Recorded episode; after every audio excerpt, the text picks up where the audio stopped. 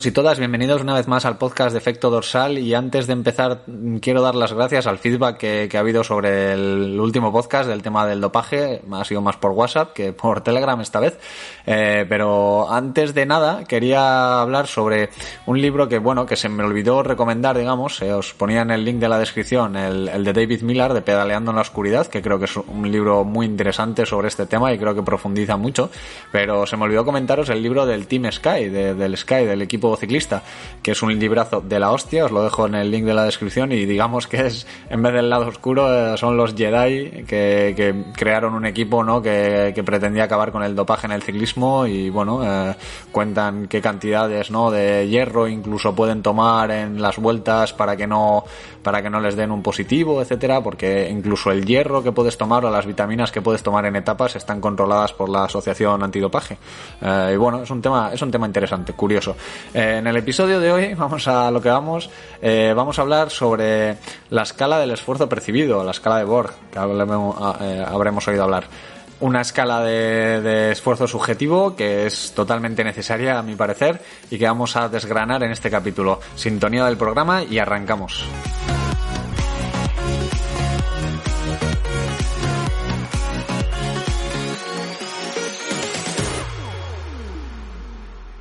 Bueno, como decía en la intro, hoy vamos a hablar de la escala del esfuerzo percibido, ¿vale? La escala de Borg, como se conoce comúnmente, ¿vale? Y vamos a hablar de sus dos vertientes, digamos, o sus dos visiones, ¿vale? Una visión clásica y una visión moderna. Eh, lo primero de todo vamos a destacar la importancia que tiene este tipo de, escala o, bueno, este tipo de, de controlar la, la, intensidad, la carga mediante las sensaciones, ¿vale?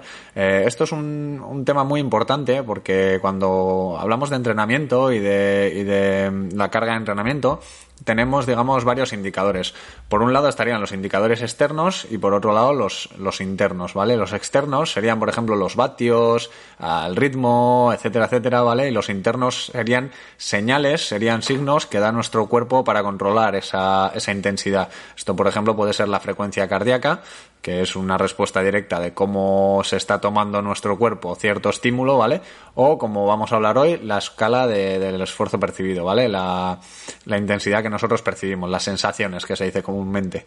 Eh, respecto a la escala de Borg, eh, vamos a diferenciar las, las dos visiones, ¿vale? Hay una visión clásica que va del 1 al 20 y una visión moderna que va del 1 al 10.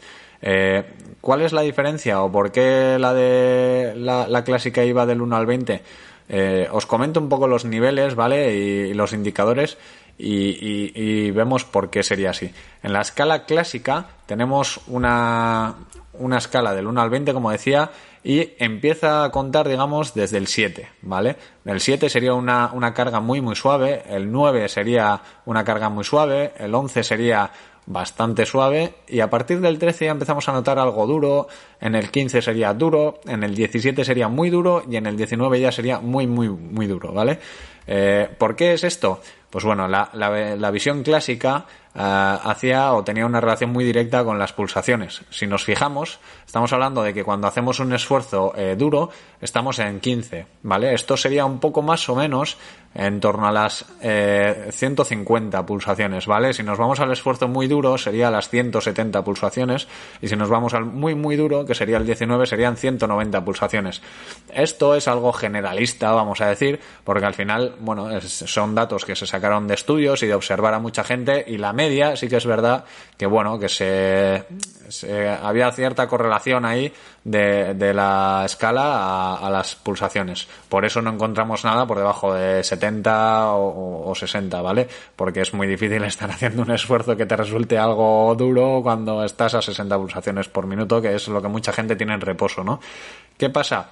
Pues que al final no era, no era algo realista, ¿vale? Porque cada persona responde a, las pulsaciones de una manera diferente. Eh, por ejemplo, en mi caso particular, eh, yo a 170 pulsaciones podría ir en un esfuerzo algo duro, ¿vale? En una, en una maratón te aguanto perfectamente por encima de 170 pulsaciones. Entonces decir que para mí un 17 es bastante duro, pues no se lleva, no, no, no tiene sentido. ¿Qué es lo que, qué es lo que se hizo, digamos, para remediar esto? Estandarizar un poco eh, la respuesta al entrenamiento, al, esfuerzo, ¿no? Que, todos usemos la misma escala. Eh, entonces, la versión moderna trata de estandarizar eso haciendo una escala del 1 al 10, ¿vale? Ya dejamos las pulsaciones de lado, tendríamos otro indicador externo que son las pulsaciones y estarían ahí, ¿vale?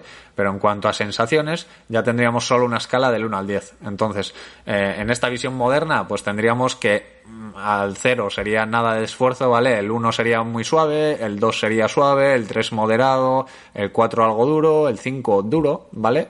Y el 7 ya estaríamos hablando de muy duro, ¿vale? Y ya de ahí pasaríamos al 10, que sería muy, muy duro, que sería el símil al 19, a las 190 pulsaciones de la escala clásica, ¿vale? Eh, como vemos, esto pues nos permite tener un control un poco más fino, porque al final vamos haciendo escalones de uno en uno. Eh, del, del 2 al 3 es de suave a moderado, del 3 al 4 de moderado a algo duro, del, del 4 al 5 sería de algo duro a duro, ¿vale? Vamos haciendo un salto más progresivo y que todo el mundo al final puede, puede hablar, ¿sabes? Mm, quiero decir, a ti cuando te preguntan, ¿qué? ¿Te ha costado mucho? Eres, eres capaz de decir, pues del 1 al 10, un 8. Entonces no tienes que andar pensando en cuántas pulsaciones, en cuánto tal, ¿vale? Es un, es un tema más estándar. Eh, ¿Es correcto? ¿No es correcto? Eh, bueno, es una visión diferente y al final había que actualizarlo y, estandarizarlo un poquito más.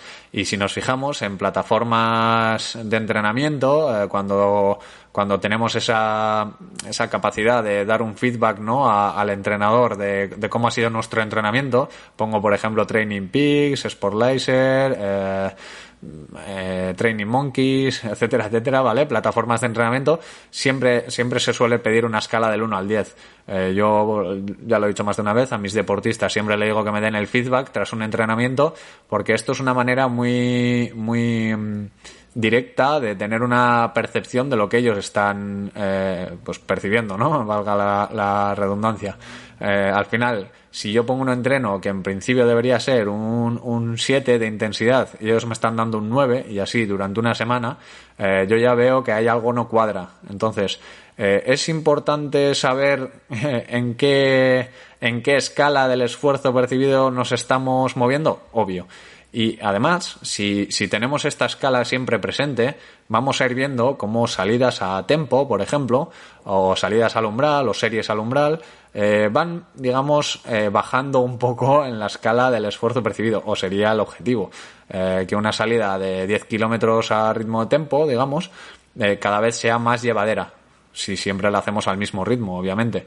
¿Qué es lo que nos va a decir esto? Que ya hemos encontrado esas adaptaciones que estábamos buscando a ese ritmo, con lo cual habrá que cambiar un poco el estímulo para que vayamos buscando nuevas adaptaciones, ir subiendo el ritmo, ir aumentando la distancia, etcétera, etcétera.